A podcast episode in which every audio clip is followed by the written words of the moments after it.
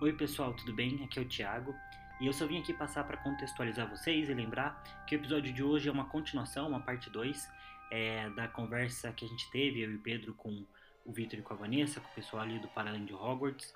E aqui a gente continua se aprofundando, né, falando das temáticas de construção social e política é, do mundo bruxo, ali da obra da J.K. Rowling. É, e a maior parte da conversa ficou aqui para essa segunda parte, né, que a gente se aprofunda mais e, e avança mais nos livros propriamente ditos. Então, é, se você não ouviu ainda a primeira parte, eu peço que você volte, né, no episódio anterior e ouça, porque está muito legal.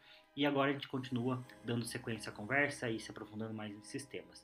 É, o episódio ficou mais comprido, mas também ficou muito legal e eu tenho certeza que vocês vão gostar. É isso, bom episódio, pessoal.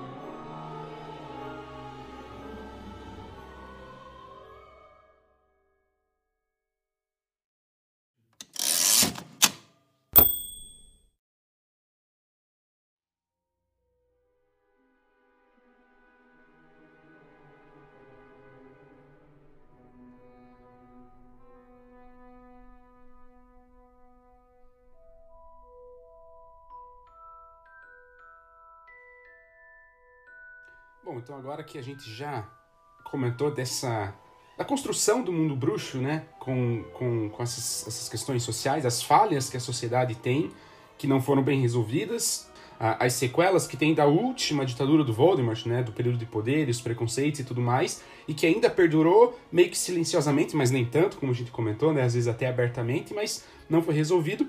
Então agora a gente vai entrar de fato nos períodos em que começa a chegar num ápice forte ali de um governo que vai intervir muito, de uma mídia que vai ser totalmente uh, negacionista e vai influenciar o negacionismo forte e vai de fato se instaurar uma, uma, quase uma ditadura propriamente dita, né? Que foi tópico que a gente separou, né? Então que, que, que a Vanessa e o Victor trouxeram pra gente de falar agora um pouco sobre a ditadura do Cornélio Fudge, especialmente com base na, na Ordem da Fênix, né? O quinto livro da saga.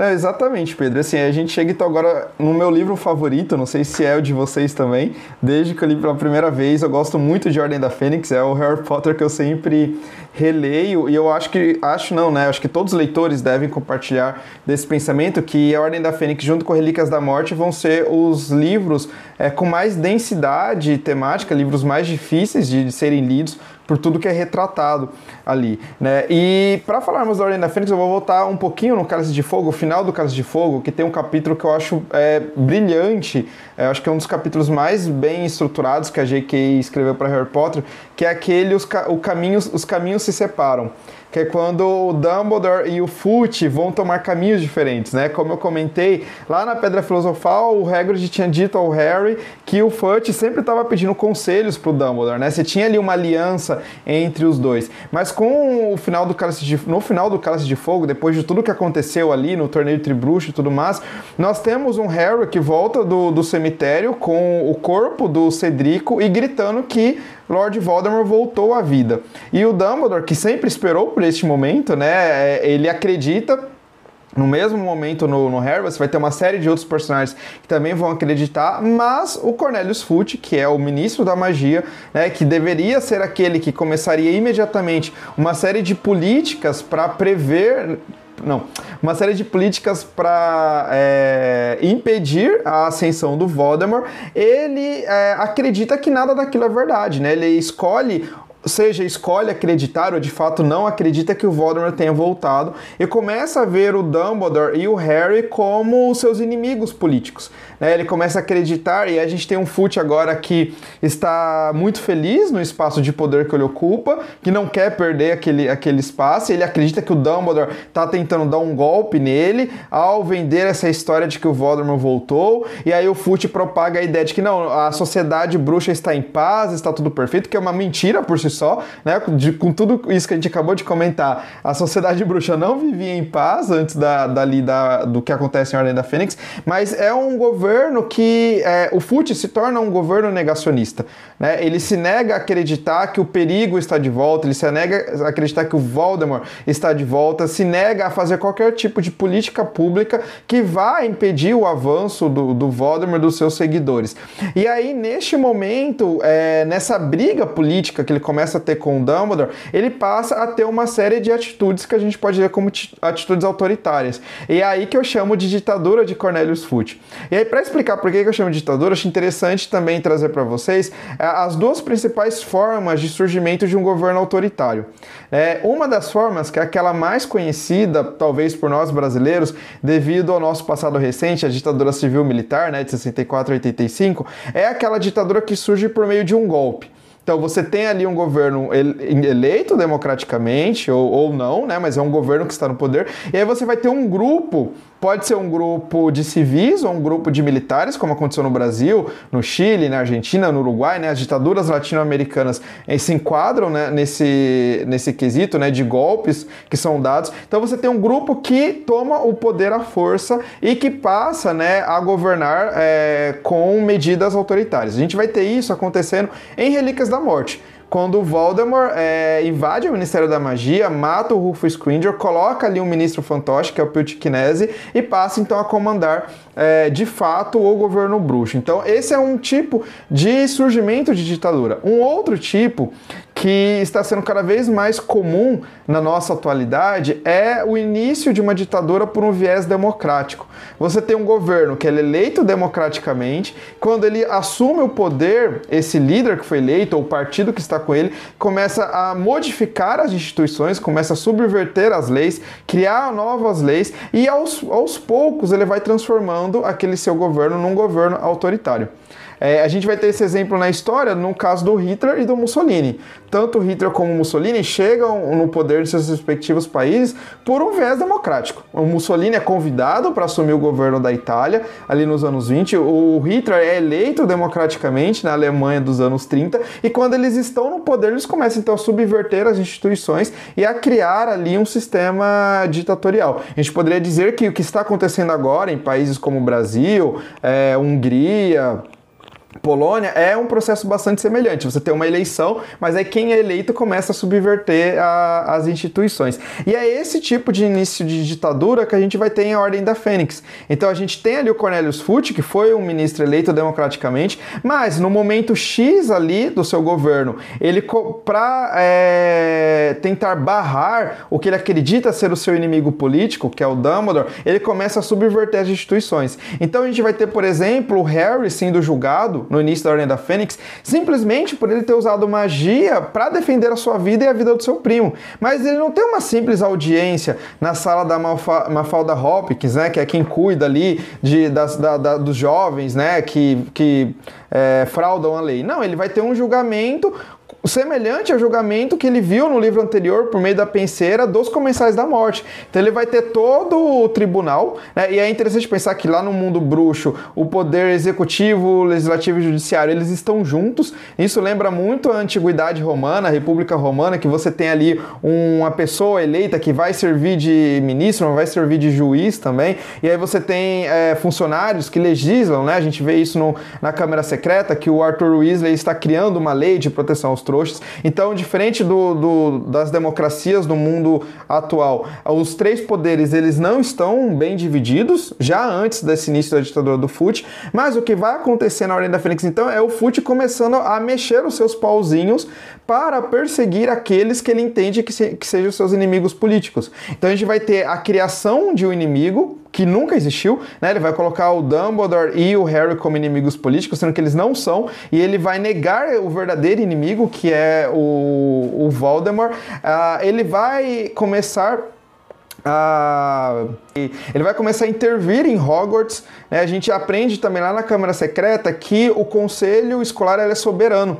Quando o, o Hagrid é, é levado para Azkaban e o Lúcio fala, né, que o Dumbledore vai deixar de ser o diretor, o ministro da magia e o Lúcio ali na conversa eles comentam sobre esse conselho escolar, que é o conselho escolar que tem o poder de contratar ou não é, diretores. Mas o que está acontecendo na Ordem da Fênix? A gente tem um ministro enfiando uma professora na escola, que é a Dolores Umbridge, que vai ser ali os seus olhos, os seus ouvidos e suas mãos. E em algum momento ele vai tirar o cargo, ele, ministro, vai tirar o cargo do Dumbledore e dar para Umbridge. Então a gente vai ter uma intervenção estatal dentro da, da escola. E aí, tudo que acontece na Ordem da Fênix, a gente pode ver como uma representação né, ali na, no espaço micro do que é uma ditadura. Então a gente tem essa alta inquisidora que vai inspecionar os, o que os professores ensinam ou deixaram de ensinar. Essa pessoa vai perseguir aqueles que são considerados como inimigos políticos. E veja que interessante, esses inimigos políticos nunca existiram, é uma criação. Né? Esse é um dos signos da, de governos ditatoriais, que é você criar a ideia de um inimigo. A gente tem aqui no Brasil né, o fantasma é, e a lenda do comunismo, né? O comunismo nunca esteve perto de conquistar o poder no Brasil, mas toda vez que tem um regime mais ou menos autoritário chegando no poder, se cria aquela ideia que ah, o comunismo quer vencer, então um grande inimigo é o comunismo. Atualmente, né, os grandes inimigos ao comunismo são os gays, são as lésbicas, enfim, é, é um monte de loucura que é colocada como esse inimigo que de fato não é o inimigo que nunca existiu, né? Pensando no Brasil atualmente, qual é o nosso inimigo? É esse vírus que está circulando aí na sociedade. Mas não, não se pensa no vírus, vai se pensar em outros grupos que é, querem o bem do país e não o mal. Mas isso a gente vai ter lá em Harry Potter. Então o governo não está pensando no Voldemort, está pensando em como destituir, né, como destruir a imagem do Dumbledore e a imagem do Harry perante a opinião pública. E com esse objetivo, tá tudo liberado. Então tá liberada a tortura em Hogwarts, tá liberada a, a espionagem. E aí para todo mundo que já leu a Ordem da Fênix, né, eu falo que é um livro que eu gosto muito, mas é um livro que é bastante difícil difícil de ler também, porque você vê tudo que a Umbridge vai fazendo dentro daquela escola, o tanto que o Harry vai sendo submetido a violências, né? A gente tem um Harry que muitas pessoas falam, ah, ele tá chato nesse livro. Não, ele não tá chato, gente. Ele é um, ele é um personagem que está passando por um estresse pós-traumático. Ele acabou de ver um amigo ser assassinado, ele acabou de ver o seu arco-inimigo voltar à vida no final do Cálice de Fogo. É, seria estranho se o Harry da Ordem da Fênix fosse o mesmo Harry de A Pedra Filosofal. Né? E aí mais um mérito, mais uma, um ponto para J.K. como escritora, a gente vai ter um Harry que está passando ali por um estresse pós-traumático, que está tendo que lidar a força com a volta do Voldemort, com o assassinato do Cedrico e com a sua imagem sendo destruída perante a opinião pública, ele sendo perseguido, ele sendo torturado pelo governo. Então, não teria né, como a J.K. fazer um Harry de outra forma. Né? Esse Harry do quinto livro é um, é Harry necessário, é um Harry bastante realista. E aí, para além dessa questão do Harry, a gente vai tendo, então, é, uma representação de fato de uma ditadura. É claro que a palavra ditadura não aparece nos textos de Harry Potter, assim como a palavra racismo também não aparece nos textos de Harry Potter, mas a gente entende pelo contexto, pelo que está acontecendo, que a gente tem uma representação de racismo naquela saga e que a gente está tendo uma representação de um governo ditatorial. E aí é bastante interessante, né, que é, para cada, toda vez que você tem é, opressões, você também vai ter resistências. E a gente vai ter resistências armadas, né? A Ordem da Fênix vai ser uma resistência ao Lord Voldemort, seus seguidores, mas a gente vai ter a criação de um movimento estudantil que vai ser chamado de Armada de Dumbledore, e a gente vai fazer várias comparações da AD com os movimentos de guerrilheiros aqui na ditadura civil-militar e tudo mais. Eu acho bastante interessante como a J.K. coloca essa agência nos personagens adolescentes, né, e mostrando como que um corpo estudantil pode sim, né, se unir para lutar contra essa ditadura que está sendo colocada ali naquele momento na, na sociedade bruxa. É, para quem é professor de história, assim, o livro Ordem da Fênix é um prato cheio para usar em sala de aula para ensinar todos os signos de uma ditadura. Você vai encontrar tudo ali: resistência, oposições, torturas, é criação de fake news, que eu vou deixar para a Vani falar daqui a pouco mais sobre isso, aqueles decretos educacionais que a Umbridge vai baixando, dá para fazer várias comparações com os AI1, AI2, AI3, AI4, AI5 que foram propagados aqui na nossa ditadura civil e militar. Então é bem interessante como a JK teve esse cuidado, né? ela foi pegando vários signos que compõem uma ditadura e colocando. E aí é interessante que nós, leitores brasileiros, podemos nos identificar com essa narrativa, mas leitores da Tailândia lá no Sudeste Asiático também vão se identificar e vão entender aquilo como uma ditadura. Né? Prova disso é que o ano passado nós tivemos uma série de protestos acontecendo na Tailândia contra o parlamento e contra o rei. Né? Eles ainda têm, eles têm um sistema que é mais ou menos absolutista, tem o parlamento, mas você tem um rei ali que tem um poder muito grande sobre o parlamento e esses vários jovens foram para as ruas protestar contra esse governo usando de Harry Potter, usando mensagens de Harry Potter. É, lá na Tailândia é considerado crime de lesa majestade você mencionar o rei ou usar a imagem do rei em algum protesto. A pessoa pode ficar até 13 anos é, encarcerados. E aí o que eles faziam? Eles levantavam imagens do Voldemort falando aquele que não deve ser nomeado, fazendo uma alusão ao rei. É claro, eles estavam pegando também um trecho das Relíquias da Morte, mas também identificando que nós temos uma representação de ditadura. Então eu acho bastante é, curioso a forma como a J.K. escreve, né? É o que a Vani falou no início aqui da nossa conversa. Não existe uma fórmula única, né? Não basta eu falar, ah, vou criar um livro que vai fazer uma alegoria com a ditadura e vai fazer sucesso. Não necessariamente, mas como isso é colocado também na narrativa. E de uma forma que leitores britânicos, americanos, brasileiros e tailandeses vão ler aquela mesma obra e entender o que ela está colocando, as críticas que ela está colocando ali naquele, naquele, naquele livro, né? Que é o maior livro de Harry Potter. Minha edição tem 700 203 páginas. É, e aí depois é interessante pensar, a gente vai falar daqui a pouco mais sobre isso, que não fica somente na Ordem da Fênix, depois ela vai trazer um outro nível de ditadura também, né, que vai ser o do Voldemort. Eu ia comentar só que até pensando nesse cenário até antes, né, da Ordem da Fênix, mas também dentro da Ordem da Fênix, é uma coisa que me veio à cabeça é o, um, algo que é citado num dos artigos até que vocês passaram ali de referência, né? Que é a definição do Humberto Eco de fascismo, né? É, desse fascismo eterno, né? Que é algo é, que não é realmente só uma instituição de um, de um tipo de governo, é, que, que, é o que vai acontecer, por exemplo, nas Relíquias da Morte, mas, mas é um tipo de, de consciência né, coletiva, de pensamento que está ali sempre, né? É, que está ali, são ideias que ficam ali é, perpassando, né?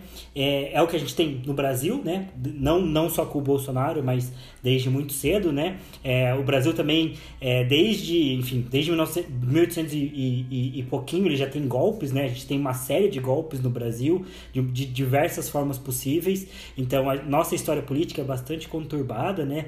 É, e, e um ponto que ia comentar é que é, esse negacionismo todo do, do, do, do FUD, né? É, de criar um inimigo público também, ignorar. É, assim, não tem como não fazer um paralelo com, com a ideia de você é, negar né, a, a existência do, do coronavírus e, e, investir em uma, uma solução de, de, de que, que, é totalmente falaciosa, né, que é cloroquina, para dizer que está tudo bem, que está tudo certo, e criar uma série de mitos e, e desmerecer a ciência, enfim. É, acho que a única coisa que o, que o não faz, que a gente teve aqui, é essa troca é, é disparada de cargos, né?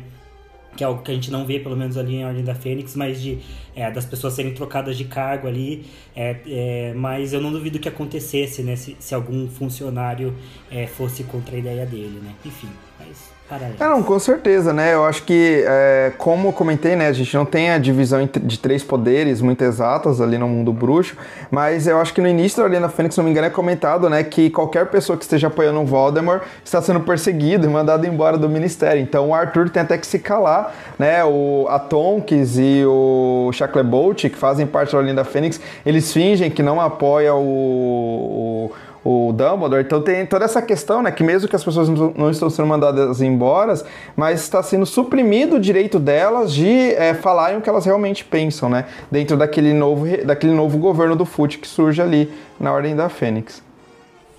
Acho que eu vou puxar um gancho aqui então, que a gente está falando da, da Ordem da Fênix. A gente, que é um outro tópico que a gente trouxe, né, a gente acaba vendo a mídia, como o Vitor é, falou falou um pouquinho também, é a mídia como uma arma política dessa ditadura, né? É, a gente tem esse controle midiático, essa, essa manipulação da mídia que começam a ser apresentados aí nesse quinto livro com essas narrativas, essas narrativas midiáticas que acabam propagando ideias muito distorcidas. Aí a gente tem a Rita Skeeter, né, a clássica personagem apresentada aí pra gente, como essa repórter aí, né, é capaz de tudo para buscar um furo jornalístico, né? Ela faz notícias que são consideradas, ao ver dela, ótimas notícias para vender. Então, ela não se preocupa com interesses públicos, né? São interesses do público, é o, é o interesse de venda, é o interesse para ter audiência. Tem uma passagem que ela fala para Hermione em Harry Potter e a Hora da Fênix, que ela vai conversando com a Hermione e, e ela fala assim, mais ou menos assim, né? É, o profeta diário ele existe para vender exemplares, sua tolinha. Então, só nessa fala aí, a gente já vê a característica de um jornalista super antiético que é retratado dentro né, da saga. A gente tem ela, a, a, a Rita Skeeter, como esse, esse, estereótipo de jornalista antiética, né? Ela inventa fatos, ela, ela tem disfarces, ela acaba subornando as fontes dela, né? ela manipula, ela distorce informações, ela acaba deturpando as entrevistas. Então, é o estereótipo real do jornalista antiético. E é interessante a gente pensar também é, que, que a Rowling ela quis mostrar também, trazendo pra gente uh, uma jornalista como a Rita Skeeter. Né? Tem um autor que ele chama Mota que, que ele apresenta pra gente também que os personagens, eles são criados a partir da vontade do escritor, que é muito também, vai muito de encontro daquilo que o Vitor tá falando pra gente, né? Que é um, um, uma ideia também de estratégia de conduzir a história. Então ele fala que o, o autor ele vai criando tudo intencionalmente, né? Ele, é, o que, que passa com o personagem na história é tudo nessa intenção. Então o Mota ele fala que a gente precisa identificar essas razões que os personagens existem, por que, que o personagem possui determinadas qualidades, por que, que ele tem determinados defeitos, por que, que ele age dessa maneira. Então, por que, que a gente tem a Rita Skeeter retratada dessa forma? Então, tem muitas questões por detrás, né? Então, assim, é, acaba que a gente não perpassou é, sobre o sensacionalismo, que também é representado pela Rita Skeeter, mas é legal a gente trazer também essas questões de, de sensacionalismo, porque é um outro termo que é, é, é, que é incorporado à saga, juntamente com fake news. Né? Fake news agora a gente tem é, trazendo completamente para o nosso cenário, principalmente para o cenário político. Né? Então a gente tem vários exemplos da saga, daria para a gente pegar várias questões também que são postas pela Rita Skeeter como exemplos de, de fake news, mas tem uma em específico que, que, que, eu, que eu me lembro que é ela traz uma tensão amorosa ali entre Harry e Hermione lá no, no Semanário dos Bruxos, né? Ela, aquela revista de fofoca, né? Vamos colocar aqui um, um, uma manchete sensacionalista para as pessoas ficarem com vontade de comprar esse exemplar, né? Enfim. Então, assim, é, essas notícias enganosas, elas apresentam muitas vezes manchetes atraentes, né? Então, assim, é, para fisgar o leitor mesmo. Então, por exemplo, quando a Rita Skeeter coloca, por exemplo, a mágoa secreta do Harry Potter, né? O que, que ela quer com isso? Ela quer chamar o leitor. Se a Rita Skeeter, por exemplo, publica isso no ambiente online, a gente tem o que hoje a gente consegue chamar do clickbait, né, gente? Que esses conteúdos na internet para gerar tráfego. Olha a manchete totalmente é, de clickbait para você Harry Potter famoso. O que, que essa manchete vai trazer para mim de vendas de exemplares? Então, a gente tem é, muitas questões por detrás também das fake news que a gente acaba também é, trazendo para é, a nossa realidade, né? né? Então, assim, quando a gente acaba voltando os nossos olhares para fake news, né? Porque a gente está falando de fake news, mas é legal a gente também trazer um, um, um, um contexto, né? é, que não as, as, fake news elas não são notícias que são distorcidas, é, erradas ou mal apuradas, né? Elas são realmente notícias falsas que são criadas para enganar, para ter vantagem, né? Porque assim, os boatos, eles sempre existiram. Boato não é uma coisa nova. Desde Adão e Eva a gente tem fake news, né? Mas o que, que muda agora, por exemplo, quando a gente traz para o nosso contexto? é, a velocidade, a forma de propagação, como é que é a propagação disso dentro da saga, né? Então, o que, que a gente consegue tirar das questões que são colocadas na saga para também o nosso mundo não ficcional? Checar, buscar e ouvir. São coisas que a gente vê muito pouco na saga. Checagem, buscar e ouvir, né? A notícia é jogada lá e pouquíssimas vezes a gente vê personagens checando, buscando e ouvindo que também é o famoso fact-checking, né? Que a gente também consegue vincular com questões que são aqui da, do, do nosso universo não ficcional. Tá aí a importância, né, do fact-checking. É, e até não só, não só ideias do, do, do, da criação da fake news também, mas uma coisa que me veio à cabeça é a, a seletividade com que as, essas, essas matérias vão ser feitas, né? Porque ah, já faz algum tempo, né? A gente tá ainda no Prisioneiro de Azkaban, então já faz algum tempo que eu li a Ordem da Fênix pela última vez, mas pelo que eu lembro, é, alguns casos de desaparecimento, de morte, é, não são noticiados no Profeta Diário, né? Então, justamente para abafar os casos, né? É, e, e, a manipulação também, é, como você mencionou, tem a fuga em massa de Azkaban também, né? Que eles vão colocar tudo na conta do Sirius Black, de novo, sem checagem, sem nada.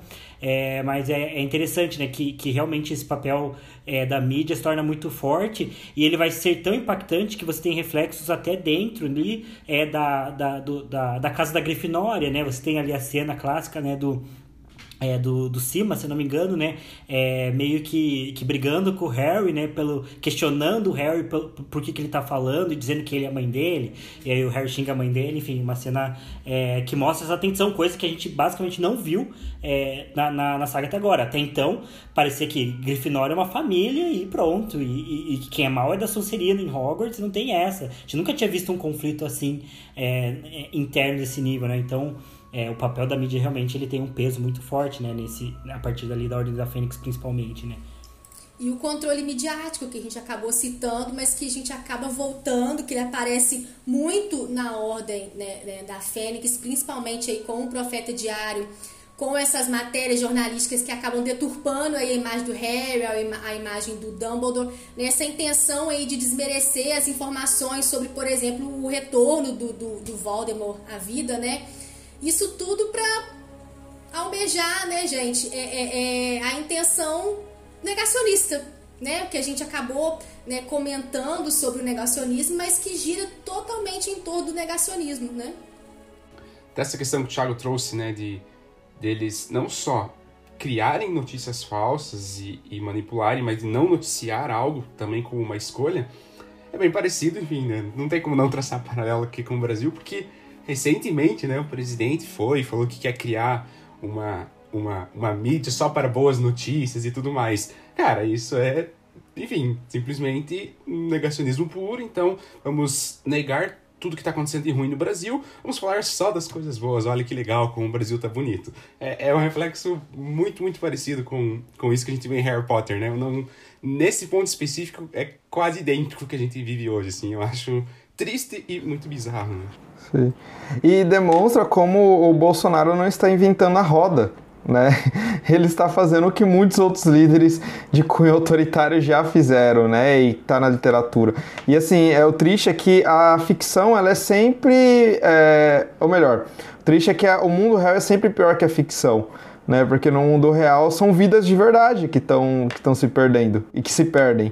Né? Na, se na ficção a gente chora ali quando o Dobby morre, a gente chora quando o Fred morre, quantas pessoas morrem na vida real. Né? Então é, é, triste, assim, é, é assustador. Ah, uma, da, uma das passeatas que ocorreu nos Estados Unidos em 2018, em março de 2018, contra é, o armamento na, nos Estados Unidos, né, tinham várias pessoas que estavam usando, levantando cartazes com dizeres de Harry Potter. E uma dessas desses cartazes, né, inclusive, virou é, matéria da BBC, quem quiser depois ler, a matéria em português chama Expelharmos, né, como Harry Potter influencia a visão política dos milênios. Alguma coisa assim está publicada na, na BBC, vocês vão encontrar lá uma série de imagens de pessoas nesse protesto de março de 2018 nos Estados Unidos contra o armamento.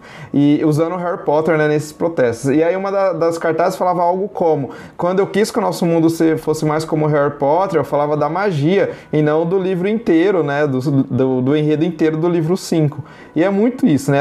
É assustador a gente. É, Harry Potter não é mais só aquela ficção que a gente via como, ah, é uma coisa que está acontecendo no mundo da magia. Não, está cada vez mais real, né? E é isso demonstra que não se está inventando a roda, né? Que estamos voltando a problemas né, que já pelos quais já vivenciamos, mas ao mesmo tempo mostra o quão ruim nós estamos, de certa forma, né? Se a gente está na ordem da Fênix agora, porque há uns anos atrás estávamos no cálice de fogo, se a gente já chegou na ordem da Fênix, então a coisa está complicada.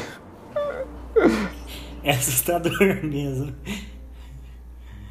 É, mas, e outra coisa que eu ia comentar, é, outro artifício, né? São as cortinas de fumaça, né? Que a gente tem visto muito agora a partir da CPI da Covid, né?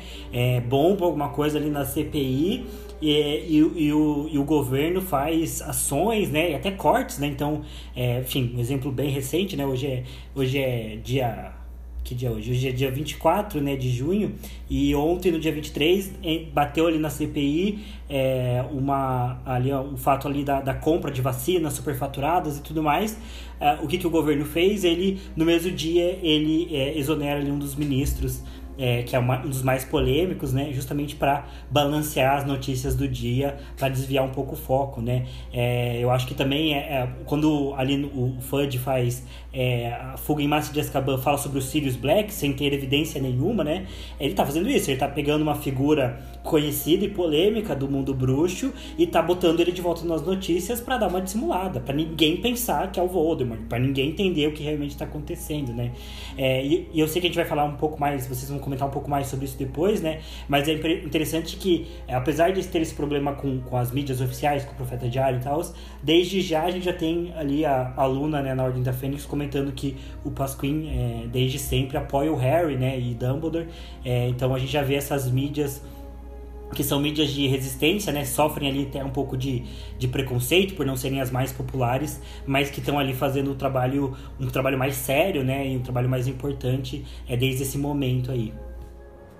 Exatamente, Thiago, concordo plenamente. Acho que a gente vai falar daqui a pouco, né, no próximo tópico, e é muito Você interessante. Você puxou o, o, o, gancho, né, pra gente puxar pro, pro tópico próximo. É, é, se vocês quiserem, então, né, porque a, a, o, o terceiro bloco, né, o bloco final da, da conversa que, que vocês até propuseram aqui pra gente, é, é passar então é, para ascensão definitiva né, é, do Voldemort e esse estabelecimento desse governo é, de ordem fascista e, e, ditatorial né, que a gente vai ver a partir ali do livro, é, do livro 7. Na verdade, eu não sei se vocês têm algum ponto a comentar sobre o Enigma do Príncipe, porque eu tenho essa impressão de que é, no, no Enigma do Príncipe, o Cornélio Fudge, ele renuncia, certo, né?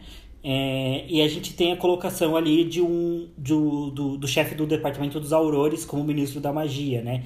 É, que também me, me parece só um pouco com essa ideia de, de crise é, no poder e de crise de, de regimes, porque é, você coloca ali um, uma pessoa do cargo que é, ela não é eleita, né?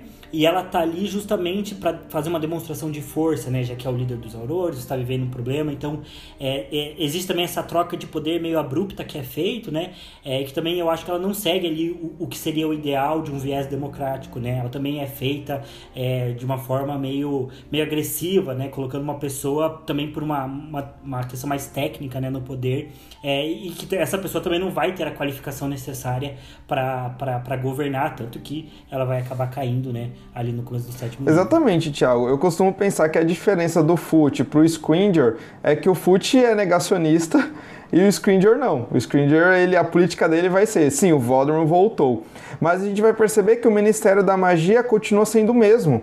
Né? Não, não há uma transformação, como você bem colocou. Você tem uma mudança abrupta na, de chefia, mas o Ministério continua é, perseguindo pessoas devido à sua origem sanguínea, é, à sua classe social, né? A gente vai ter ali o Stanislaw Shumpike, que é preso, né? Ele estava ali sobre, em tese sobre a influência da Maldição Impérios, ele é preso, o Harry vai questionar isso, o Scringer, né? Vocês já soltaram Lalau? E não, então eles deixam Lalau preso para tentar mostrar, né, para a população, olha, estamos fazendo alguma coisa. Você tem um ministério que é, dá novamente emprego para Dolores Umbridge, então ignora tudo que ela fez, ignora toda a política é, autoritária dela, né, e de tortura, de censura, de perseguição aos alunos de Hogwarts, ela é restabelecida ali na, na, no seu emprego. A gente vai ter o ministério tentando usar a imagem do Harry, só para passar essa ideia que estamos melhor. Então, assim, você muda de governo, mas ainda é o mesmo Ministério da Magia que tínhamos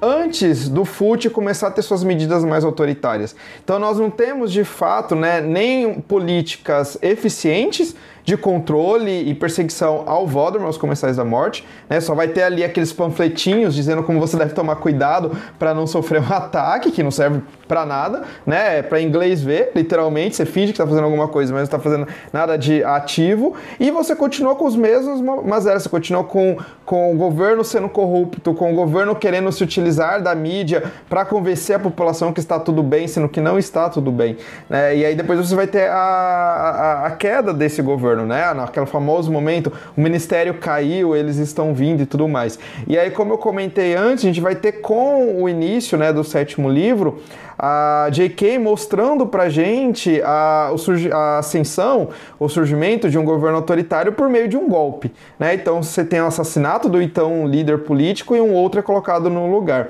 Mas esse, essa nova, esse novo governo ditatorial que surge, ele não é simplesmente uma ditadura como a do Cornelius Foote. Porque o Cornelius Foote, ele tinha ali questões autoritárias, ele perseguia um inimigo, ele torturava, o governo torturava, né? Pensar que a Umbridge é uma representante do governo, então se a Umbridge está torturando crianças em Hogwarts, é o governo que está torturando. Mas é, essa ditadura do Foote não tinha um caráter é, e nem, é, nem tinha como objetivo ser um Estado racial era tudo era um governo que não fazia nada para acabar com aqueles problemas, para acabar com o racismo, mas também não era um governo que pautava como política de governo né, essa separação entre trouxas, nascido trouxas e bruxos. A, a principal diferença então entre a ditadura do Fute e o que a gente vai ter com a ditadura do Piltkinese barra Lord Voldemort é que a gente vai ter então ali no livro 7, a partir daquele capítulo Ascensão do Lorde das Trevas, a ascensão de uma política que tem um caráter fascista. E aí, é claro, a palavra fascismo novamente não aparece na, no texto de Harry Potter,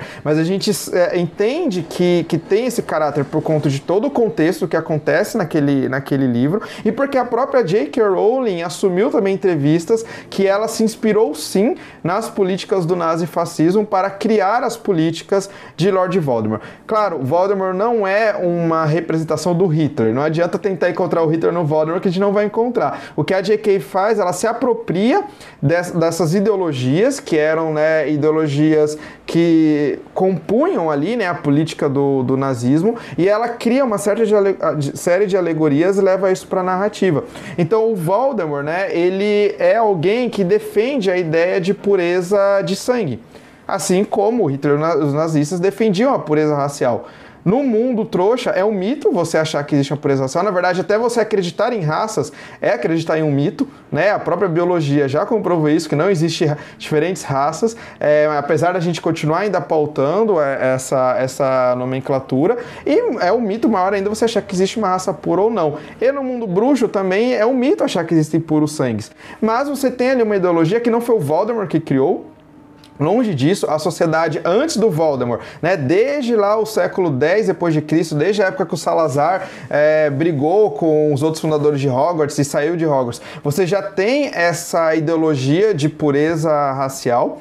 Né? É uma ideologia diferente do Grindelwald, que a gente vai ter agora em Animais Fantásticos, porque o Grindelwald ele defende que todos os bruxos, independentes se são nascidos trouxas ou não, são superiores a todos os trouxas. No caso da ideologia do Voldemort, é que apenas alguns bruxos são realmente bruxos verdadeiros e são superiores, que é aqueles que são chamados puro sangue. E aí quando ele assume esse poder, então ele coloca em prática essa ideologia, que como eu disse, não foi ele que criou, já estava naquela sociedade. E aí a gente volta porque a gente estava falando no primeiro tópico de como a sociedade bruxa era hierárquica, era racista, e esses problemas não resolvidos vão dar suporte para que alguém como Voldemort tenha o espaço que ele tem. Então ele vai trazer para si a voz de uma série de outros bruxos tão fascistas quanto ele, que acreditam mesmo que há bruxos superiores e bruxos inferiores e seres humanos que devem ser descartados. Então ele é resultado daquela sociedade, assim como Hitler foi resultado da sociedade na qual ele ele viveu. E quando ele chega ao poder, então ele transforma o ministério numa caçada, né? Ele usa do ministério para fazer uma caçada a esses chamados impuros, a chamados aos inimigos, né? E a esses inimigos agora não é mais como era no caso da ditadura do FUT, a pessoa que está dizendo aquilo que eu discordo. Não, esse, esse inimigo agora é aquele que tem uma origem sanguínea impura que é considerada impura, que a gente vai pode fazer, é, entender como uma alegoria, né, que, é, que tem que vem de uma raça impura e tudo mais. Então você vai ter ali o uso da ciência para comprovar essa ideologia é, mitológica. Então você tem o Departamento de Mistérios divulgando pesquisas recentes que comprovam que os nascidos trouxas roubam a varinha dos bruxos. A gente sabe que isso é mentira. Né? A gente sabe que a Hermione é, e vários outros nascidos trouxas não roubaram varinha nenhuma. Mas você tem ali então a ciência a serviço desse novo regime. Assim como a gente vai ter a ciência durante o nazismo a serviço do, nazismo, medindo crânios e tudo mais e dizendo que por, por, tal especificidade X ou Y, o judeu, o cigano, o homossexual é inferior né, à raça ariana e por isso precisa ser eliminado. É, o campo de concentração ali no mundo bruxo vai ser Azkaban. Né? Agora a Azkaban não está mais prendendo somente quem comete um crime, mas todo mundo que é impuro é mandado para Azkaban. E a gente volta àquela questão, né? Se Azkaban é utilizada dessa forma, é porque também já tinha problemas na própria concepção de Azkaban, como o Thiago é, bem colocou. Então nós temos aqui nas Relíquias da Morte né, uma representação de um novo tipo de ditadura, não é a mesma do, do FUT, né? Eu sempre falo em aula que todo fascismo é uma ditadura, mas nem toda ditadura é um fascismo, né? Então a gente tem a representação de um governo ditatorial no FUT que não é pautado é, em signos que a gente coloca, é, usa para denominar o fascismo, enquanto que em Relíquias da, da Morte, sim. E a gente vai ter todas aquelas perseguições, assassinatos de nascidos trouxas, assassinatos de trouxas, né? É, e quem vai acabar com esse regime? Regime? Vai ser a resistência. Vai ser a junção da armada de Dumbledore com a Ordem da Fênix. Então é a J.K. deixando uma mensagem explícita na, na sua obra que para vencer é, governos autoritários ou governos fascistas é preciso ou governos fascistas, é preciso de luta, é preciso de resistência. Não é se escondendo numa barraca, não é se escondendo numa casa com o feitiço Fidelis que vai se derrotar o Voldemort. Não, é indo pra luta. E é claro que nessa luta vai ter baixas, vai ter perdas. Né? E seria, novamente, como eu falei que não seria realista, se na Ordem da Fênix o Harry não estivesse como ele está, não seria realista se Relíquias da Morte não morresse alguns personagens queridos. Né? Então, é, toda morte em Harry Potter tem uma função narrativa a gente vai ver que essa série de mortes nas relíquias acontecem, entre muitas outras coisas, porque eles estão vivendo em guerra. Né? Eu sempre comento que até morreram poucos personagens queridos na Batalha de Hogwarts. Se fosse o autor de Game of Thrones escrevendo, teria morrido até o trio ali, se duvidar. Mas o que é interessante a gente pensar que a J.K. vai. vai, vai é, eu concordando aqui com uma coisa que a Vanessa já falou, como a gente pode ter várias críticas a J.K., mas jamais negar que ela é uma, uma das autoras mais brilhantes da contemporaneidade, é como ela passa isso para a narrativa de uma forma didática, numa narrativa que é uma numa narrativa de uma obra jovem adulta. A gente não pode esquecer que Harry Potter foi criado, foi escrito tendo como leitor implícito a crianças e adolescentes.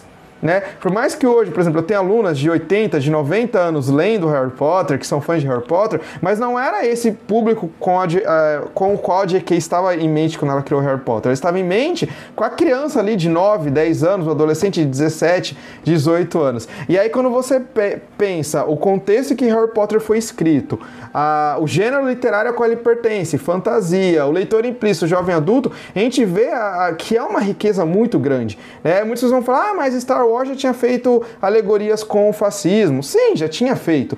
Mas qual era o público de Star Wars? E como que isso foi feito? Né? A gente vai ter em Star Wars alusões ao nazifascismo, por exemplo, naquela ideia do império que quer dominar e nas vestimentas e tudo mais. Mas a J.K. ela sai desses lugares comuns. Ela vai pegar o cerne que é da ideologia nazista, que é a questão racial. Esse é o cerne da ideologia do Voldemort. E esse é o cerne da ideologia né, do, do Hitler, dos seus seguidores ali e do nazismo. Então a J.K. não vai ficar só nas alusões, já é uma ditadura, tá se perseguindo, é uma ditadura totalitária. Não, ela vai pegar esse cerne e que não vai surgir só em Relíquias da Morte. Como a gente falou no nosso primeiro bloco, lá na Pedra Filosofal, a gente já vai descobrindo como esse mundo bruxo é um mundo onde o racismo estrutural faz parte daquela sociedade. E como esse problema não é resolvido, ele acaba dando oportunidade para que Voldemort, Comensais da Morte, cheguem ao poder. E claro que eles vão ser vencidos né, no final das Relíquias da Morte, mas o que a gente percebe ali, pelos contos que a J.K. escreveu é, para o Pottermore, pela própria peça Criança Amaldiçoada, ainda os problemas não foram todos resolvidos. A escravidão continua existindo no mundo bruxo. Né? Teve uma reforma ali do sistema penitenciário, né? Você tem uma nova Azkaban que é vigiada por aurores, não mais por dementadores. É, você tem toda uma defesa de que todos os bruxos são iguais, mas você ainda tem mazelas naquela sociedade. Os elfos ainda estão sendo escravizados. Duendes ainda não tem voz dentro do ministério. Centauros também não. Então é interessante também que a J.K. ela não vai dar o final para Harry Potter do final feliz que tudo se resolveu. Basta a gente pensar, se ela está fazendo alusões ao nazismo, quando a Segunda Guerra Mundial acaba, não ficou tudo resolvido. Olha como está a nossa sociedade hoje. Né, décadas depois da Segunda Guerra Mundial. A gente costuma falar na história que, é, entre historiadores, né, que o nazifascismo ele foi derrotado militarmente mas não culturalmente ideologicamente. Ele continua aí. Né? E aí retomo o que você trouxe, Thiago, da, do texto do Humberto Eco, né? da ideia de fascismo eterno. Então a gente vê que essas ideias elas ainda estão pipocando. E justamente para elas continuarem, né? por, por elas não terem sido derrotadas ideologicamente e culturalmente, que hoje na, na segunda década do século XXI, nós estamos vendo novamente essas ideologias nazifascistas tendo uma nova ascensão. Claro, com uma nova roupagem, né? agora a gente está no, é, numa sociedade tecnológica, onde é muito mais fácil você divulgar, propagar fake news, como a Vanessa falou. Então, é claro, não é a mesma coisa do que foi nos anos 30, mas a gente está vendo que elas estão tendo novas ascensões. E não é que elas morreram e agora elas estão renascendo, não. Elas permaneceram naquela sociedade Então, é, Harry Potter traz essa oportunidade de a gente fazer essa leitura também do nosso tempo, né, dos problemas do nosso tempo. É, para mim, como fã, como leitor, como historiador, é de uma riqueza enorme. Assim, toda vez que eu abro o livro de Harry Potter, eu fico novamente encantado com a trama da história em si, mas quando eu penso nas questões políticas, eu falo, caramba, é, se todo mundo lesse Harry Potter, quem sabe talvez a gente teria pessoas mais é, reflexivas. Mas aí eu lembro que tem fãs de Harry Potter que apoiam Bolsonaros, Donald Trumps, Victor Orbans da vida. Então também não é, não é só uma obra que vai fazer as pessoas repensar, né? A, o buraco é muito mais embaixo, são questões muito complexas ainda que precisam ser resolvidas na nossa sociedade sobre as questões que o Vitor falou, que também dá pra gente pegar muitas questões. Novamente, é um podcast que a gente consegue fazer várias derivações de, de podcast a partir dele. Mas quando o Vitor fala de resistência, né, a gente pode pensar que, tal como Hitler, o, o Voldemort ele se apodera do, do principal veículo né, de informação do mundo mágico, que é o profeta diário, e acaba propagando ideias né, para deturpar aí a imagem do Harry, que é o principal símbolo de resistência aí contra o governo.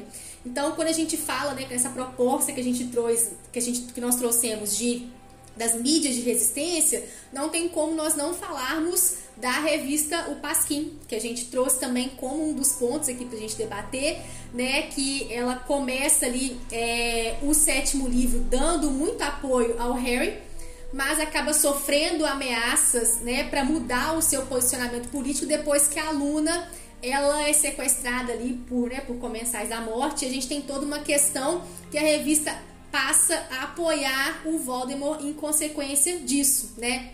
É legal a gente pensar é, nesse, nessa posição da revista Pasquim, porque são publicações né, que refletem o excentrismo do dono, do editor, né, que ele acaba sendo repórter também, tomando conta de várias coisas que é, representa muito uma característica dos ideais de, de, de, de, um jornalismo ideal, assim, né? A busca pela verdade. A gente tem isso no começo do livro, uma busca pela verdade incessante na revista, né? Publicações uh, sem preocupação com lucro, sem preocupar é, com o público, com, a quantidade de vendas de exemplares. Então a gente tem um exemplo muito também. É, de uma mídia alternativa, né? Que o Pasquim é um, uma representação de uma mídia alternativa. Então, ela tem um posicionamento político de esquerda, né? Então, como uma, uma revista alternativa, ela acaba dando espaço a questões que não são vinculadas aí à mídia tradicional, né? Que, que são questões de minorias que, que que não, não tem espaço na, nessa, nessa grande mídia para ser vinculado, então a gente vê o Pasquim com esse posicionamento. É bacana a gente trazer também é, esse conceito de, de, de resistência que esse conceito de resistência é uma coisa que está muito intrínseco dentro da gente, está muito intrínseco dentro do indivíduo e acaba estando muito ligado também, né, é, com questões políticas. Não tem como falar de resistência sem a gente falar de questões políticas. Então, a comunicação independente, ela faz parte de práticas que seguem essa lógica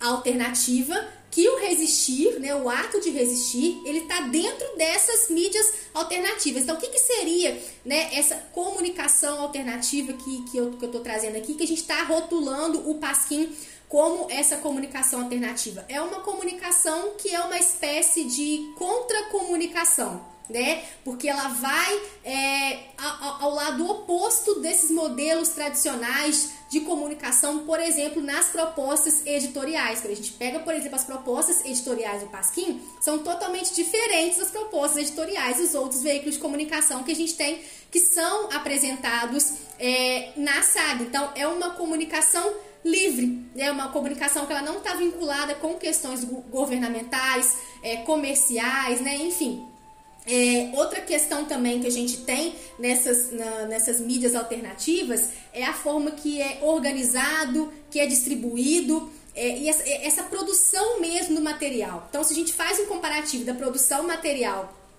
Pasquim do Profeta Diário, a gente vê uma lógica totalmente distinta, uma lógica totalmente distinta, né? É, e a imprensa alternativa, quando a gente puxa um pouquinho assim, que a gente, já que a gente está fazendo esse contraponto com os cenários, quando a gente puxa um pouquinho para o nosso cenário brasileiro, a imprensa alternativa ela não é uma novidade quando a gente fala dessas questões para o Brasil, né? A gente tem um destaque muito grande da imprensa alternativa durante o período militar, que surgiram produções de resistência, né? contra essa censura que foi imposta durante o regime. Inclusive, é, é legal a gente citar aqui que nós tivemos também um Pasquim brasileiro, né, que teve essa publicação aí entre 69 e 91, que falava de sexo, de droga, de feminino, de divórcio, tudo que é contra né, o que a grande mídia pregava. A gente tem o jornal Opinião também, que ele também era nessa linha de jornal de mídia alternativa. A gente tem o jornal Movimento,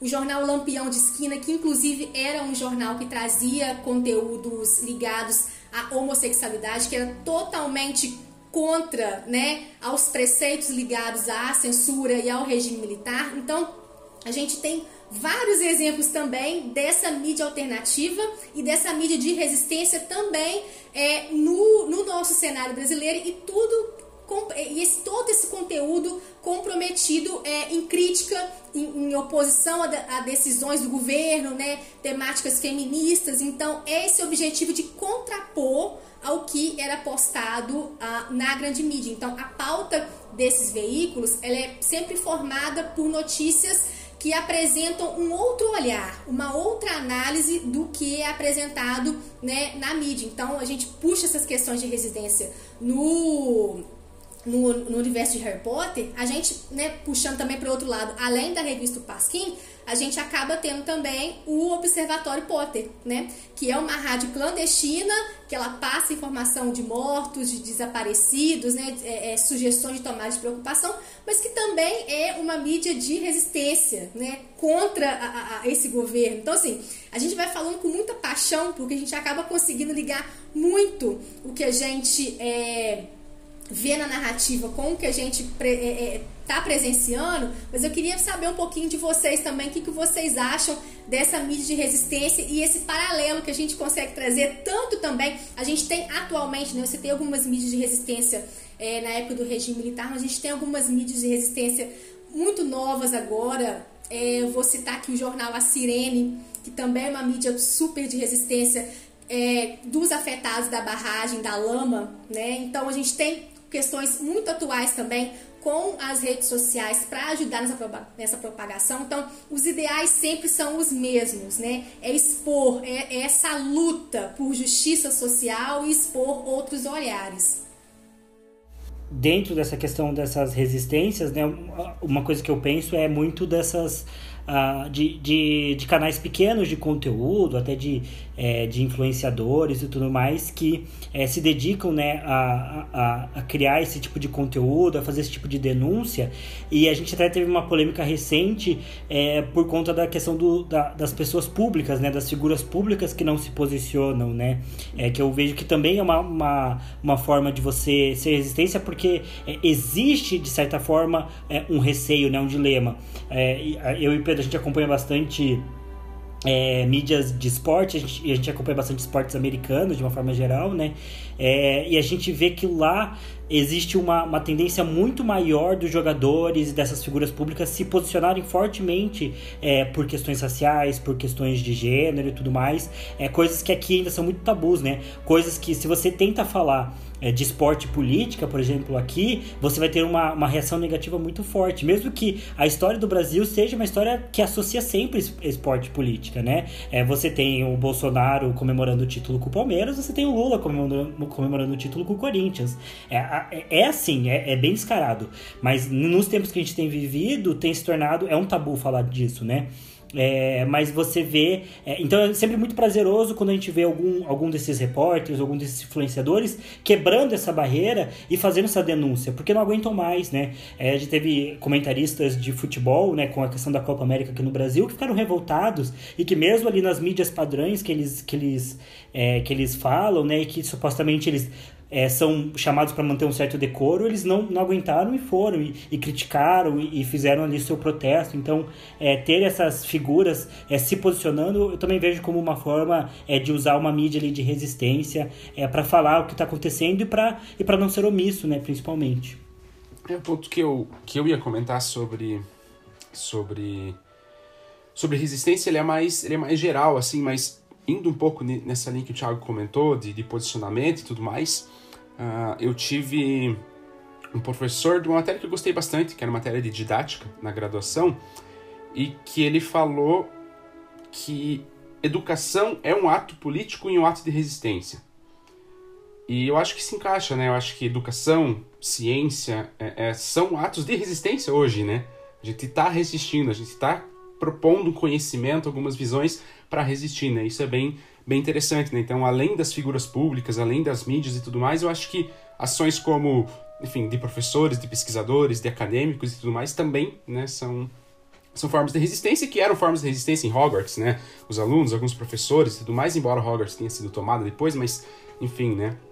Uh, então acho que também reflete um pouco disso na, na, na, história, né? Mas outro ponto que eu ia trazer agora sim sobre, sobre a questão de resistência é que é um ponto que, lógico, são vários pontos que diferem, mas um ponto que quero chamar a atenção que difere Harry Potter, por exemplo, dessas questões políticas, uh, das obras do Orwell, por exemplo, né, ou das outras distopias, é, como Admirável Mundo Novo, Fahrenheit, é, porque lá você tem uma construção política e social muito bem feita, muito detalhada, muito densa. O foco da obra é esse justamente, mas lá o sistema ele é soberano. Lá, a, a, em todas essas obras, né, o, o, o, sistema totalitário, a ditadura, ela é soberana, não existe resistência. Você até tem um personagem ou outro que ganha uma consciência, mas eles são, eles são dizimados, eles são, eles se perdem dentro do sistema, né? E Harry Potter não, Harry Potter passa a mensagem de luta, de resistência, de, de fato, vamos à luta mesmo, vamos enfrentar o Voldemort, vamos enfrentar essa, essa ameaça.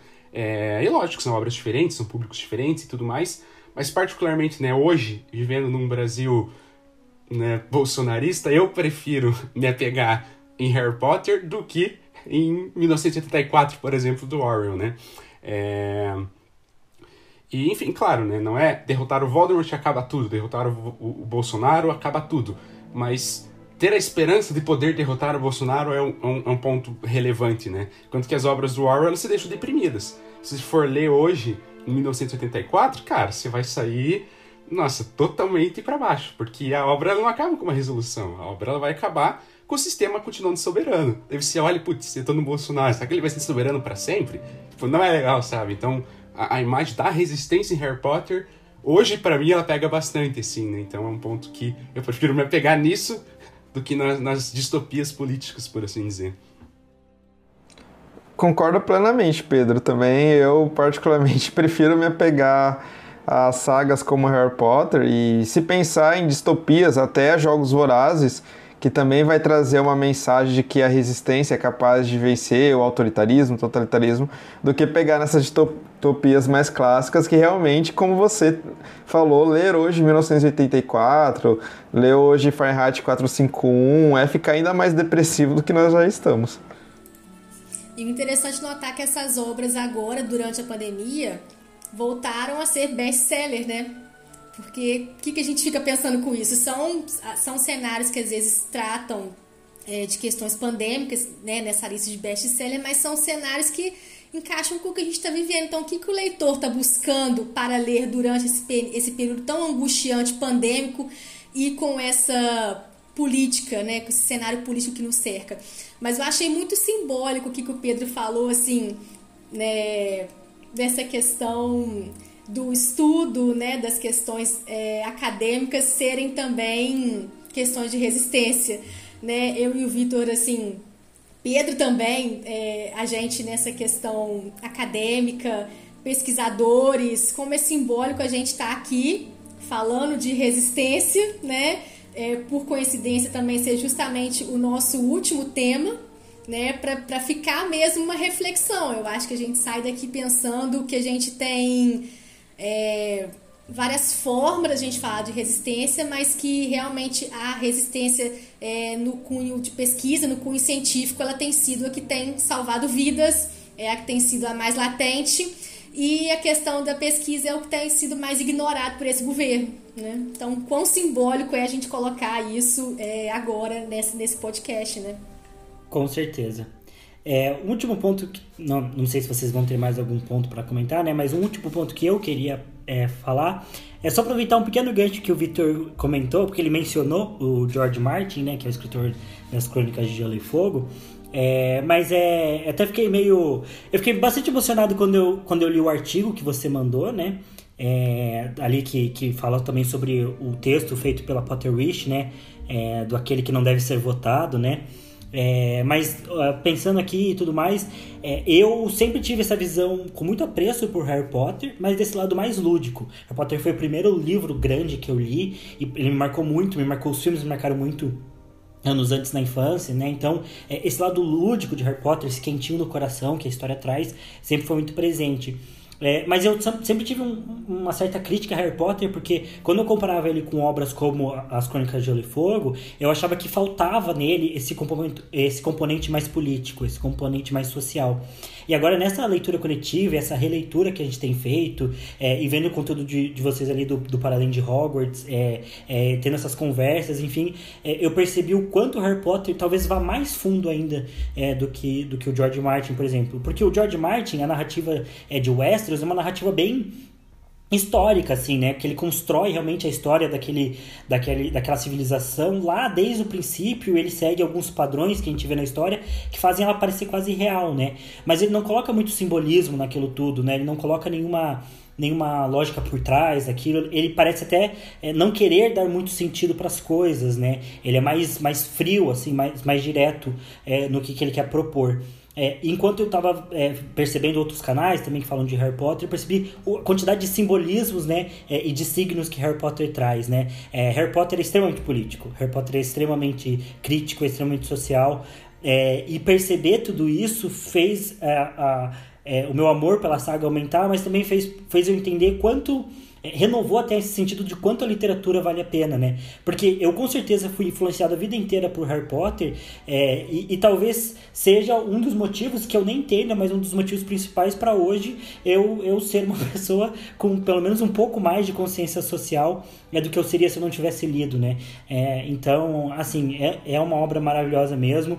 É, pode ter seus pequenos defeitos, né? Acho até que é, eu puxei o gancho para falar ali com o Victor é, por conta da questão da gordofobia que tem em Harry Potter, né? Que é um problema que a obra tem, é um defeito que a obra tem. A autora tem seus defeitos, tem seus problemas também, mas é impressionante quanto essa obra ela é importante para o nosso cenário.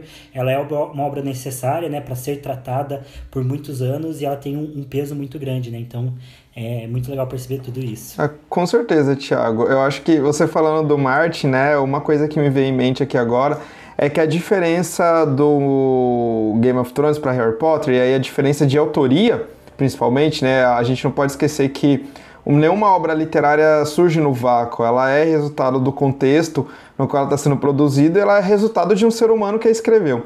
Então, o que tem de bom em Harry Potter é mérito da J.K. e o que tem de ruim é demérito também da J.K., que está criando aquela história, né? Assim como no caso do Martin e de outros autores. Mas eu acho que uma das principais diferenças entre a J.K como é, ser humano, como mulher política, porque ela é uma mulher muito politizada e como escritora, está no fato de que ela não se pretende ser neutra nem na vida pessoal dela, ou melhor, nem na vida pública dela, nem nas obras literárias. É, a gente vai ver que muitos autores, eu estou me lembrando aqui agora do Rick Warden, que é o autor de Percy Jackson, que é um autor que eu tenho muitas críticas, não somente a ele, mas ao que ele escreveu também na série Percy Jackson, mas ele sempre vem de uma ideia de, de neutralidade. Ah, eu estou escrevendo só por escrever, a história vem na minha cabeça, eu coloco, é só uma história para criança e tudo mais. Sendo que a gente sabe que não é. Quando a gente vai fazer uma análise de Percy Jackson, a gente percebe que o, toda a saga e todos os livros que ele escreve é uma ode ao imperialismo norte-americano. Né? Inclusive, deixa aqui o convite para quem leu Percy Jackson há muito tempo, reler e perceber o, o quão problemática essa é a narrativa de Percy Jackson. Mas o autor ele vem de uma ideia de neutralidade. Ninguém é neutro. Né? Nem sabão de coco é neutro, como dizia Leandro Carnal, que, é, que foi meu professor na graduação. Mas no caso da J.K., ela é uma pessoa, e é isso traz tantas coisas positivas quanto negativas, que desde que ela se tornou uma figura pública, ela deixou explícito o seu posicionamento político, de onde ela falava, para quem ela falava e o que ela defendia. Né? Ela nunca escondeu, por exemplo, que ela era afiliada, aliada, né, o que era eleitora do Labour, que é o Partido Trabalhista Britânico, que é a esquerda britânica. Claro que quando eu falo de esquerda britânica, não é a mesma coisa de falar de esquerda brasileira, né? Deixo convite aí para o pessoal dar uma pesquisada sobre o que é o labor, labor britânico, que é bastante interessante. Mas a J.K. sempre se colocou como alguém que estava no espectro da esquerda da política britânica. Isso desde que ela se torna uma figura pública. É, lá em 2002, 2003, ela cria a sua ONG, que hoje tem o nome de Lumos, que é para ajudar crianças em estado é, de orfanato, que estão morando em orfanatos. E a gente vê que ela tem uma preocupação muito grande, uma crítica muito grande ao fato de inúmeras crianças no mundo como um todo viverem em orfanatos. E ela leva isso para a narrativa. Né? O vilão de Harry Potter é alguém que, nasce, que cresceu no orfanato. Então tem uma mensagem dela do que ela acredita em relação de maternidade e tudo mais que ela coloca na narrativa. Então elas, desde sempre, né, muitas pessoas se assustaram é, com razão, talvez, quando ela dá suas declarações transfóbicas. Eu falo que eu me assustei com o teor das declarações, não com o fato dela se posicionar em relação ao movimento trans, porque não é novidade para quem acompanha a vida da JK. Então, desde que, novamente, desde que ela se tornou figura pública, ela tem projetos políticos, né? Ela teve essa questão da, da, da ONG que ela criou. É, na época do Brexit, né? Nós temos ali o Brexit sendo votado em referendo em 2016. De 2016 até 2020, né? 31 de janeiro de 2020, quando o Reino Unido sai de fato da União Europeia, a JK fez campanha contra o Brexit. Ela tinha feito campanha em 2014 contra a independência da Escócia, o país onde ela mora hoje, porque ela defendia essa ideia de união do Reino Unido, né, da união dos países ali, Inglaterra, País de Gales, Escócia, Irlanda do Norte. É, e no, durante o Brexit ela vai fazer campanhas, ela vai ser abertamente, é, abertamente ela vai criticar os líderes britânicos que eram a favor do Brexit e vai ser talvez o primeiro grande cancelamento dela no Twitter, porque ela vai criticar inclusive a esquerda britânica. Ela vai criticar, inclusive, o líder do Labour, que era o Jeremy Corbyn ali na época, que foi alguém que ficou é, em silêncio em relação à saída do Reino Unido da União Europeia, porque era algo que a própria ala ali da, que, ele, que ele liderava era, era a favor. Vai ser só depois que ele vai começar a ficar contra e tal. E aí ela vai ficar contra o Partido Trabalhista, ela vai escrever um livro que é o Branco Letal, quarto romance de Common Strike, que é uma sátira de tudo que ela está pensando sobre a política britânica naquele momento ali entre os anos 2016, 2018, e ela vai fazer críticas bastante complexas, complicadas é, em relação à esquerda. Então o que acontece? Ela é uma autora política. E ela se coloca como política, ela nunca tentou ser neutra. E aí isso tem uns pontos positivos, tem uns pontos negativos, né? Então ela foi quase bloqueada pelo Trump no Twitter porque ela criticava ele, ela criticava a Theresa May, que foi ministra do, do Reino Unido, ela critica abertamente, né? Antes ela parar de usar o Twitter. Ela estava criticando abertamente Boris Johnson, que é o atual primeiro-ministro do Reino Unido. Então ela é uma autora que se posiciona publicamente, que tem seus projetos políticos e que ela leva de forma consciente e proposital seus projetos políticos para a sua escrita.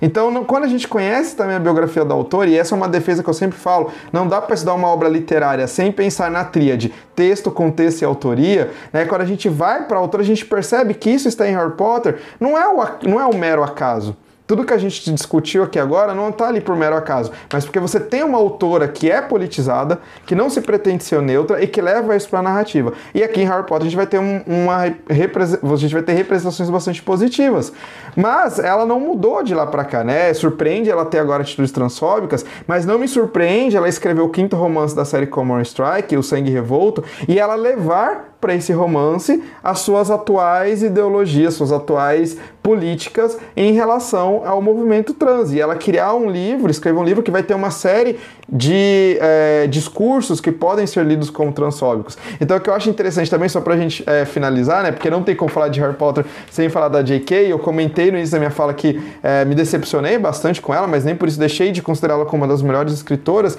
E aí, só dando mesmo umas dicas, né, para quem vai ouvir aqui o podcast, talvez esteja, nossa, mas o que aconteceu com a J.K. e tal? O que aconteceu de novo é que ela, do nada, foi começou a ter pensamentos preconceituosos, retrógrados, né? Não, não buscou entender o que é a, a transexualidade, o que é o movimento trans. É, e isso surpreende para quem leu os livros de Harry Potter, onde tem uma defesa muito grande né, de todas, de todos os grupos sociais, independente de onde você veio e tudo mais. Mas quando a gente pensa ela como uma autora que sempre lutou teve seus projetos políticos e sempre levou para sua narrativa esses projetos e sempre deixou claro o que pensava e falar de questões LGBTs é falar sim de questões políticas, não surpreende. É como eu comentei, né, há coisas que vêm para o bem, coisas que vêm para o mal, mas essa JK que está hoje fazendo coisas que nos estão decepcionando é a mesma JK que escreveu Harry Potter, né? Eu, eu odeio quando eu vejo pessoas pra que estão criticando ela e usam a justificativa de, cara, envelheceu e ficou conservadora. Primeiro que isso denota um próprio preconceito de quem está dizendo em relação à velhice e envelhecimento, e aí é uma hipocrisia você criticar a transfobia da autora, mas você ser preconceituoso com o envelhecimento, culpar o envelhecimento da pessoa por ela começar a ter é, opiniões e, e, opiniões políticas com as quais eu não concordo, e ao mesmo tempo não acho que está tão fora da casinha nesse sentido de que ela acredita que o que ela está dizendo hoje é mais um projeto político que ela precisa defender. Claro que a gente não tem que concordar como, como fã, mas eu acho interessante a gente pensar que não, não é uma nova autora, não é por conta da idade que ela tem agora, até porque ela é jovem. Ela, tava, ela nasceu em 65. Então ela é muito jovem, ela não entrou ainda na terceira idade. E mesmo que ela tivesse com 70, 80 anos, isso também não seria desculpa para um conservadorismo no que tange questões da transexualidade. Eu tenho alunas de 80, 90 anos que não pensam de, em nenhum momento semelhante como a JK pensa. Então, acho que também uma dica que eu deixo aqui para os nossos ouvintes para parar de ficar culpando os erros de alguém na idade que a pessoa tem. Né? São coisas que vão muito mais além e eu acho que é, tem como você continuar sendo fã de Harry Potter e não mais querer consumir o que a J.K. escreve, mas não tem como você ser fã de Harry Potter e ficar fingindo que quem escreveu Harry Potter foi a Emma Watson, foi a Britney Spears. Isso é negacionismo. Né? Então a J.K. que está fazendo merda hoje é a J.K. que criou Harry Potter.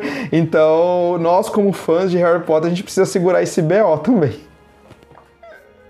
É, e assim, é, eu também vejo uma coisa que me incomodou, e na verdade eu só soube desse tema, né, porque eu tava um pouco afastado de Harry Potter, porque eu vi alguns fãs criticando Harry Potter, né, porque a cultura do cancelamento ela envolve você cancelar a pessoa e tudo que ela fez, né? Então começou a haver um movimento de tentar cancelar Harry Potter também. É, e, e pior, né? Das pessoas procurando razões para cancelar Harry Potter. Então eu vi muita gente falando que, na verdade, a mensagem de Harry Potter é preconceituosa. E eu fiquei, como assim, né? Porque as pessoas falavam que, ah, que a J.K. diz que tem esse discurso sobre é, sangues puros e que ela critica ali, mas que o tempo todo o Harry ficam falando que o Harry é igual aos pais dele. Então quer dizer que. Porque no final das contas a JK quer dizer que o sangue importa sim. Só que, gente, isso é biologia, né? Você vai ser meio parecido com seus pais mesmo, não tem nada a ver. É, mas assim, é, e, e eu penso que particularmente a, a, a JK é, se tornou transfóbica, né? Eu acho que ela não nasceu transfóbica. Né? Ninguém nasce transfóbico, ninguém nasce racista. É, isso, não é, isso não é algo inato dela, né? É, então significa que isso vai estar tá na essência de tudo que ela faz. Ela sempre foi uma pessoa que teve uma vida política e que na obra dela coloca uma série de, de discursos contra o, o racismo, contra é, o preconceito, é, e que em algum momento da vida dela, por algumas circunstâncias, ela se tornou transfóbica. Ela merece a crítica, ela precisa ser criticada, e você também pode parar de consumir é, o que ela está produzindo, né? Mas eu não acho que isso seja inato dela, não acho que ela não seja passível de ser reeducada, de aprender, de mudar, né? É, de se arrepender do que ela tem dito e do que ela tem feito. É, mas isso não significa que é, o fato dela ter ser transfóbica hoje, ao mesmo tempo que não anula o fato de que foi ela, realmente, essa J.K. Rowling é a mesma que escreveu Harry Potter, mas não significa que tudo que ela faz, ou tudo que ela tenha feito, seja também transfóbico, tenha essa mensagem é, por detrás. Então não acho que não adianta você também ser revisionista, né? E agora querer é, ressignificar Harry Potter a partir do que ela tem dito hoje, né? É, merece a crítica, né? Mas não, não esse revisionismo. Concordo né? plenamente, Thiago, até porque entra naquela questão que eu falei, a tríade, né? Que é o contexto qual que é o contexto que ela está criando o Harry Potter. Né? Então concordo plenamente. E essa questão que você falou, que ela não nasceu transfóbica, ela é transfóbica nesse momento, concordo também gênero, número e grau. Né? Eu sempre lembro da autora da, dos, dos livros Entrevista com o Vampiro, Anne Rice, que ela escreveu esses livros né, nos anos 70, anos 80, era visto pela comunidade LGBT da época como um grande símbolo, né, por conta que teria talvez alusões a, a questões homeróticas no, no, livro. E no início dos anos 90, ela se converte a um, uma religião específica dentro da, do protestantismo e ela passa a negar tudo que ela escreveu e começa a falar, a propagar uma série de discursos homofóbicos. E aí com isso ela atrai o principal público leitor dela. E aí, mas aí o que acontece? Ela foi homofóbica o resto da vida? Não, porque ali no meados dos anos 90 ela descobriu que o filho dela, um dos filhos dela era gay e que a igreja não aceitava o filho, então ela rompeu com a igreja, ela veio a público, pediu desculpas pelas falas homofóbicas dela, voltou a escrever livros e tudo mais, e hoje ninguém lembra mas que ela, que ela teve esse período homofóbico. O que eu acho que é até um problema, a gente não deve esquecer. Né? Eu acho que isso deve ser pautado, isso deve ser colocado.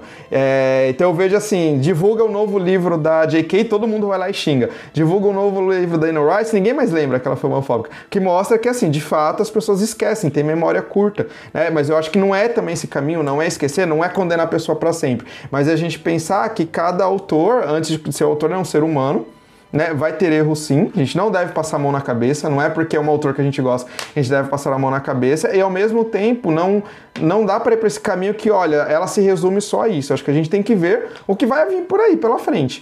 E como você bem falou, criticar. Né? Eu acho que os dois extremos não funcionam. Né, o ódio coletivo e o perdão coletivo não funciona. A gente tem que ver cada passo a passo e, é, e ler o que ela. E eu acho que é importante ler o que ela está escrevendo antes de já sair falando, né? Então ela publicou um novo livro, vamos ler, vamos ver o que, que tem ali. É igual eu e a Vânia, a gente discutiu, né, no clube a questão da gordofobia e tudo mais, e a gente tinha lido, né, Vânia, o Icabog antes do clube, que é um dos novos livros recentes dela. E aí, por que foi interessante ler o Icabog? Porque no Icabog a gente vai ter novamente representações de gordofobia. Se a gente não tivesse lido o Icabog, a nossa discussão na, na Câmara Secreta tinha sido prejudicada da, da, Pedra Filosofal, perdão. A nossa discussão na Pedra Filosofal seria sendo prejudicada. Então, foi importante para a gente que a gente está trabalhando com Harry Potter, a gente ter o conhecimento dessas outras obras da autora também. E esse é um apelo que eu faço também a outras pessoas que, que trabalham com Harry Potter, seja dentro da academia, seja na mídia mantendo páginas de, de, Instagram, do Facebook ou canal. É preciso conhecer o que o autor está escrevendo para além de Harry Potter. Porque não adianta nada também quando você tem uma série de fãs falando, ah, J.K. está sendo transfóbico tal livro, e aí você já levanta a bandeira para defender e fala, não, ela não tá. Ou como eu já ouvia de alguns influencers, ah, gente, mas eu não, não é meu lugar de fala, eu não vou me meter nisso. Né? Primeiro que isso denota que a pessoa não entende o que é lugar de fala, né? E depois que ela está simplesmente tirando o seu da reta. E como eu comentei, é, esse BO é nosso, é do fandom. Então eu acho que assim, você trabalha com Harry Potter, a gente, nós aqui, nós quatro trabalhamos com Harry Potter. É nossa obriga obrigação ler os outros livros da J.K. até para a gente ter argumentos para criticar ou para defender. Né? Mas infelizmente eu vejo que muitas pessoas acham que não é importante, que basta ler só os sete livros, ponto acabou. Para quem é fã, basta. Para quem trabalha, acho que não, né, Vânia? Você concorda comigo? Totalmente. Como que a gente é questionado o tempo todo, né, Vitor? Mas por que, que você segue estudando Harry Potter? Você não tá vendo que ela é transfóbica, mas por que, que você faz isso? Cancela logo isso de uma vez. Concordo em gênero, número e grau com tudo que vocês falaram. É, e são essas dificuldades de para quem pega para academia. É a gente realmente aprofundar o que está por trás desse texto. Como o Vitor falou, não é só o texto, é o autor do texto. É, eu acho que é muito pertinente a gente trazer aqui, como também né, nesse último tópico, as questões de autoria, porque é a questão é, do, do, do, autor que produziu aquele texto. E vai muito também, é, acabando aqui, puxando aqui pro, pro nosso lado, né, Vitor? Do nosso clube de leitura, que a gente discute muito isso. Inclusive, a gente tem pessoas é, falando o tempo todo que com as releituras as pessoas mudam visões, começam né, é, a perceber outras coisas. E essa questão que a releitura traz, principalmente a releitura coletiva. Né? A releitura coletiva, você tem outras questões, de outras visões, de outras vivências, de outras pessoas. E até mesmo uma releitura sua, você traz uma carga muito grande de outras obras que você leu a um determinado tempo, que você não tinha lido ainda, que agora você tá com uma outra visão, né? Outros materiais que a autora foi produzindo, como o Vitor trouxe, né? Materiais, quando eu falo materiais, eu digo também tweets da autora, que são produções de conteúdo que a gente consegue vincular, né? não, não são livros, mas são, são conteúdos, produções que a gente consegue vincular é, para a gente entender um pouco os preceitos da autora que podem ser julgados na obra. Então é isso, eu acho que não tinha como a gente é, já se encaminhar para o final com, com uma questão mais pertinente do que falar das questões de autoria e o quão importante é a gente ler reler e tentar entender juntamente com, com, com outros textos, né, para a gente poder comparar também com questões que a gente está vivenciando aqui no, no nosso, no, no nosso mundo não ficcional, né?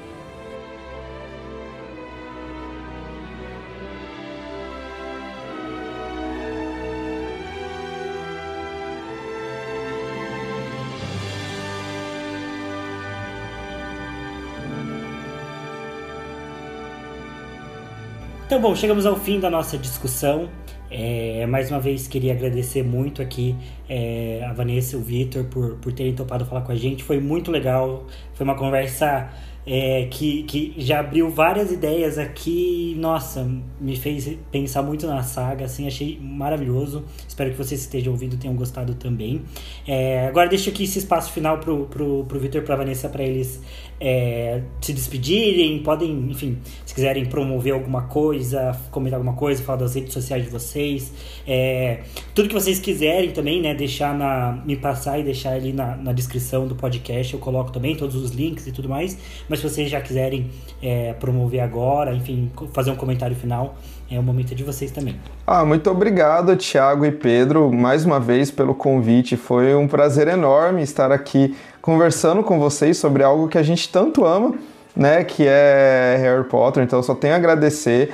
É, estamos, estou falando pela Vanessa agora, mas falando, estamos né, à disposição de vocês para o que vocês precisarem, futuros projetos, futuras conversas, podem contar com a gente. Quero agradecer a todos que nos ouviram até este momento, né? Espero que vocês tenham gostado. Mas se não gostaram, se tiverem críticas, podem também entrar em contato comigo, com a Vanessa, trazer suas críticas, seus comentários. É sempre muito bom a gente ter feedbacks, tanto positivos quanto negativos, porque são com esses feedbacks que a gente cresce como pesquisadores, como como professores, como fãs e tudo mais. Então eu quero agradecer a todos que estão nos ouvindo, né? E deixar o convite para seguir a minha página no Instagram, então, a Para Além de Hogwarts. Eu promovo é, lives, tem textos analisando Harry Potter pela perspectiva da história. Muito em breve eu vou lançar uma edição do curso sobre Harry Potter e História para pessoas de fora da Unicamp que eu venho ministrando o curso na Unicamp desde 2017, né? E aí, para quem não é aluno, não, nunca conseguiu fazer, mas vai sair uma edição muito em breve para quem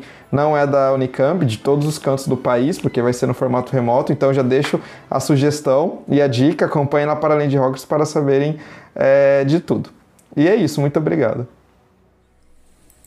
Ah, eu queria também agradecer muito esse espaço que vocês cederam para gente. É uma discussão muito rica que quase duas horas e meia a gente discutindo. Com certeza a gente vai dar um trabalho para esse editor para fazer essa seleção de conteúdo. mas eu fico muito feliz e realmente muito agradecida por vocês terem dado esse espaço pra gente, porque a pesquisa, a ciência, ela vem sofrendo muitos ataques então, quando a gente tem pesquisadores aqui, né, nós que a gente vem expondo não só as nossas pesquisas, né, mas a gente falar de ciência de modo geral, isso é muito importante para esse contexto que a gente está, principalmente preconceitos relacionados a, a, aos objetos, ao tipo de ciência, o que, que é ciência, então estudar Harry Potter é ciência, vale a pena? A gente é muito questionado com isso, né? Qual é a relevância de estudar Harry Potter, qual a relevância de discutir Harry Potter. Então, é, agradecer muito esse espaço da gente poder ter essa oportunidade de poder defender a pesquisa, defender a ciência e que a gente dá esse retorno para a sociedade, porque a gente não fica com as nossas pesquisas dentro da universidade. A intenção é a gente extrapolar, dar esse retorno. Então, por exemplo, levando aqui pro, pro lado do Vitor, né, pro nosso lado, pro meu do Vitor, o nosso clube de leitura, ele é um retorno para a sociedade. A gente abriu inscrições, a gente trata, quem quis participar, se inscreveu. Né? A gente trata de questões muito pertinentes, inclusive questões que a gente abordou aqui. Então é isso. É o que é fazer ciência, é o que estudar, é ir além das páginas dos livros, além da, das páginas da literatura. Então é realmente só agradecer mesmo esse espaço que vocês deram pra gente. Bom, e também estendo né, o, o, o que o Victor também comentou sobre críticas, sugestões, reclamações, comentários, enfim. A, os nossos perfis também estão abertos, também vão estar todos na descrição. É, também já faço né, o meu agradecimento às pessoas que ajudam aqui o podcast, né? A, a, minha irmã Tiffany Magaldi, que fez a arte de capa, e a Milena Stephanie, minha esposa, que me ajuda com a parte também da, das redes sociais ali, das, das, artes também. E também agradeço ela porque ela me trouxe um café aqui, é, que me ajudou muito a continuar aqui, então, muito obrigado. É, Pedro, palavras finais? Bom, só agradecer mesmo a Vanessa e o Vitor por terem aceitado né, participar, por trazer esse conteúdo que foi muito rico, né? Possivelmente foi o nosso episódio mais rico em questão de conteúdo, em profundidade e tudo mais. E, e foi, foi bom, assim, foi bom até para eu ter um outro olhar para a obra, como o Thiago mesmo trouxe e tal. Então, acho que foi bom para a gente aqui que conversou, vai ser bom para quem vai estar tá ouvindo. Então, acho que, de fato, né, a gente produziu um conteúdo legal. Então, agradecer bastante aos dois. E também tem mensagem final, fica, né, que para a gente resistir ao governo Bolsonaro. Basicamente é isso que eu, que eu finalizo. Exatamente. e usem máscaras. Eu vou até ler, ó, até ler aqui um trecho do que do daquele artigo também do que o Vitor e a Vanessa passaram pra gente, é que tem a matéria do Potter Wish, né? É, que eles finalizaram o artigo dizendo: abre aspas, não vivemos o horror em Harry Potter e em nossas próprias peles para permitir que o mal triunfe sem que nada façamos. As varinhas se erguem no luto e na luta. Não é o momento de baixá-las. Ele não, ele nunca. Eu achei bem forte. É, então, enfim, fica aí somado às mensagens que a gente passou. É, agradeço você, ouvinte, que, eu, que escutou até aqui, né? Peço que você compartilhe, enfim, que você divulgue para as pessoas que você é, acha que podem gostar desse conteúdo também. É, a gente volta na semana que vem é, com mais assuntos. Eu acho que é já começando o Cálice de Fogo na nossa leitura coletiva. É, então, mais Harry Potter aí. E, enfim, todos os links, links úteis vão estar na descrição. É, e muito obrigado aí por terem ouvido. Até mais, pessoal. Valeu. Valeu.